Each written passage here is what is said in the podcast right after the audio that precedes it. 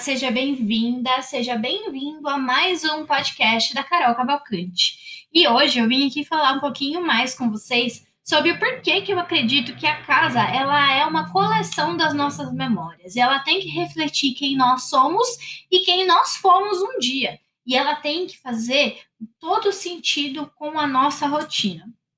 Por que, que eu acredito nisso?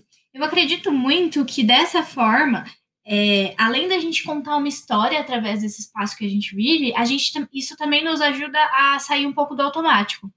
Quando a gente está trabalhando, enlouquecido, e aí a gente chega em casa, quantas vezes né, isso não acontece? A gente está trabalhando enlouquecido, chega em casa cansado, a gente só quer saber de ir para a cama dormir.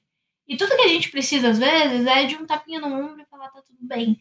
E às vezes esse tapinha no ombro, ele pode vir de um objeto que está colocado aí na sua sala e que vai te lembrar de uma pessoa que diria para você, tá tudo bem, vá descansar agora, a vida é boa. Então, os objetos, eles têm essa capacidade, né? A gente consegue dar significado para os objetos para que eles possam também nos lembrar do que essas pessoas falariam para gente. Então, isso que eu acho mais gostoso, né? E aí eu queria começar com uma provocação aqui. É, se, a, se, você percebe que a sua casa ela tá personalizada ou se ela é uma casa impessoal. Se quando você recebe uma visita, ou mesmo você no seu dia a dia, você diz, essa só pode ser a minha casa, ou poderia ser a casa de qualquer outra pessoa. Não tem ali elementos que identifiquem que ela é a sua casa, né? É importante a gente pensar sobre isso, porque é um pouco do que eu já estou falando aqui, né? O quanto a gente se beneficia, a gente usa do espaço para trazer coisas boas para dentro da gente, né? Para fazer a mudança do nosso humor, né? O nosso o, o espaço ele tem essa capacidade de modificar o nosso humor muito rapidamente. E é isso a tentativa que a gente está fazendo aqui. É, Vamos começar a falar um pouquinho. Eu queria contar para vocês uma coisa sobre mim. Eu adoro animações. Eu fui criada na época das fitas VHS, né, que a gente assistia. E eu tinha uma coleção, porque eu sempre fui muito repetitiva. Minha mãe ia lá, botava um, eu gostava, ela ia lá, botava outro. E aí eu acabei tendo uma coleção. E a animação é uma das coisas que eu mais sou apaixonada. E aí eu andei assistindo uma que chama Viva, ou em inglês acho que é Coco, da Disney e conta a história de uma família mexicana. E, e que um, do, um menino da família ele vai para o mundo dos mortos, né? O que a cultura mexicana entende como o mundo dos mortos, e lá ele descobre um ente que está sendo esquecido pela sua família, porque não tinha nada dentro da casa da família que lembrasse dessa pessoa. Todo mundo tirou, é, a matriarca da família tirou todos os itens que fariam alguém se perguntar de quem é aquilo. E aí essa pessoa começou a ser esquecida no outro mundo. E pelo que dá para entender lá no filme, eu sem contar nenhum spoiler, mas o, o, mexicano ele entende que a gente só morre mesmo quando a gente sai das memórias das pessoas que estão aqui na Terra.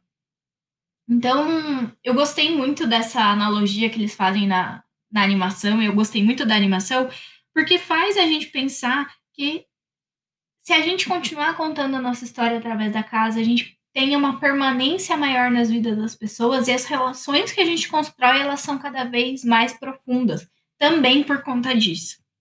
Então, pensando sobre isso, se a gente for até assistir, se vocês forem assistir, vocês vão perceber que na, não, na animação, é, a maneira deles fazerem isso, principalmente é através de quadros com fotos ou pinturas dessas pessoas.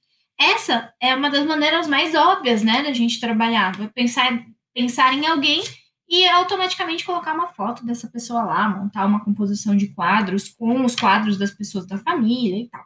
Mas a gente não precisa ser tão literal. Então, hoje eu vim aqui para a gente fazer um, um estudo juntos de como que a gente pode organizar esses itens.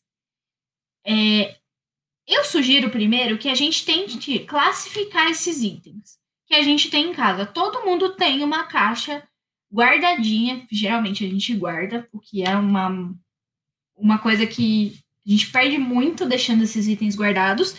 É, e aí, dentro dessa caixa, a gente pode organizar esses itens por temas, por exemplo, coisas de cozinha, coisas de sala, coisas de quarto, ou a gente pode categorizar por cores.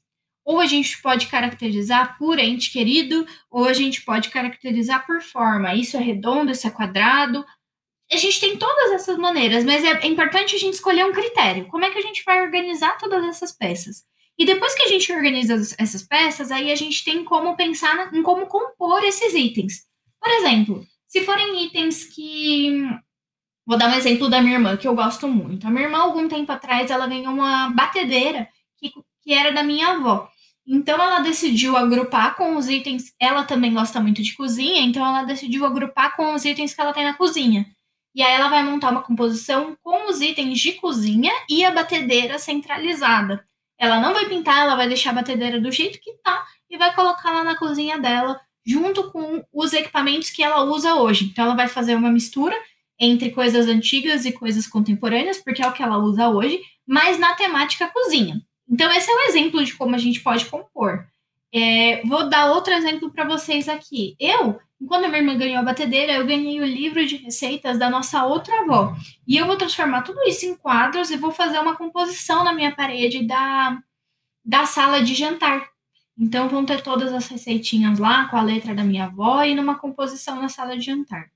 E isso já vai me trazer, com certeza, uma lembrança muito forte da presença dela dentro da minha casa. Então, eu contei aqui um pouquinho para vocês de como a gente tem que setorizar esses itens. Agora eu quero que vocês vão para a prática. Todo mundo vai para sua caixa. Ah, eu sei que você tem aquela caixa. Vá olhar a sua caixa, por favor. E separa tudo no chão mesmo e entende o que, que faz aquele, o que te dá aquele calorzinho no coração. É isso que você precisa, é suficiente. Que dê um calorzinho no coração e que te dê uma memória gostosa de lembrar. Esse já é a maneira de você ver que esse item não tem que estar dentro da caixa, ele tem que estar exposto em algum lugar. E aí, esse é o exercício de hoje. E no, no próximo podcast, quem sabe eu não conto para vocês como a gente deve compor esses itens um pouco mais profundo. O que, que vocês acham?